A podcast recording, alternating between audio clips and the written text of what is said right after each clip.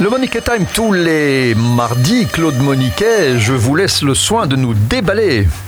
Mais oui, aujourd'hui donc, je ne m'éloigne pas trop du, plat pays, puisque je vais vous parler d'une nouvelle renversante, stupéfiante, révolutionnaire, purement hallucinante, qui nous est arrivée il y a quelques jours. Les Belges, alors Michel, tenez-vous bien, les Belges sont autorisés à traverser une maison pour se rendre dans son jardin et y tenir une assemblée, évidemment, de maximum 10 personnes, et mieux, mieux même, s'ils sont dans ce jardin, ils sont même autorisés à rentrer dans la maison pour utiliser les toilettes des lieux, ce qui était strictement interdit jusqu'à présent, nous apprennent très sérieusement les autorités. Alors alléluia, réjouissons-nous, sonnez, buxin, tambour, trompette, Alexander de Croo est grand et Frank Vandenbroek est son prophète. Et voilà, et on peut aller aux toilettes alors, vous êtes très enthousiaste pour ça. Oui, je devrais d'ailleurs peut-être un peu, un peu modérer mon enthousiasme parce que en fait, euh, je ne sais pas trop s'il faut rire ou pleurer de cette nouvelle illustration du surréalisme belge. Beaumarchais, que j'adore, avait une maxime à ce propos que j'aime beaucoup et qui est totalement de circonstance.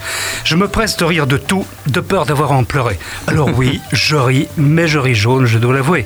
Parce que derrière cette, comment dire, allez, soyons cash, derrière cette connerie, ce qu'on trouve, c'est l'immense désespoir d'une société qui depuis un an quand même vit au ralenti, pour ne pas dire qu'elle survit. C'est le malheur des indépendants, des cafetiers, des restaurateurs, des coiffeurs, des esthéticiennes, des antiquaires, et bref, de tous les autres non essentiels. Et c'est la catastrophe économique et sociale qui a commencé à s'abattre sur la Belgique, et ça n'est pas terminé. Et tout ça, pourquoi? À cause de la mauvaise gestion de la crise du Covid. Oui, parce que c'est vrai, euh, on est de plus en plus en train de se dire qu'il y en a qui ont mieux géré que nous. Alors il fallait peut-être faire quelque chose en effet. Hein. Mais oui, bien sûr, il fallait faire quelque chose. On n'est pas complotiste. Hein. Il y a une maladie et c'est clair que le Covid est une vraie saloperie qui tue beaucoup. Mais il faut quand même rappeler que 80% des morts du Covid sont âgés de 85 ans ou plus ou sont en très mauvaise santé. Alors je dis pas du tout, bien entendu, qu'il faut les sacrifier.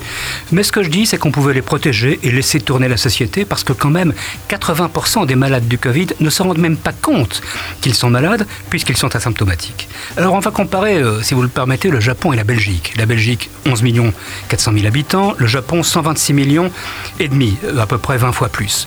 La Belgique a confiné, tout fermé, établi des couvre-feux, le Japon ne l'a pas fait. Résultat, Belgique, 788 000 contaminations et 22 261 morts, chiffre du jour.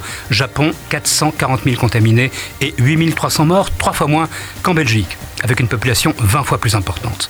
L'exemple du Japon, comme celui d'autres pays asiatiques, prouve que la stratégie gagnante, c'était donc détecter, isoler, protéger les plus faibles et bien sûr les gestes barrières. La Belgique a chauffé un autre choix, ça va être un massacre pour l'économie, c'est déjà pour la jeunesse, pour les enfants, c'est déjà un drame, on parle d'une génération sacrifiée.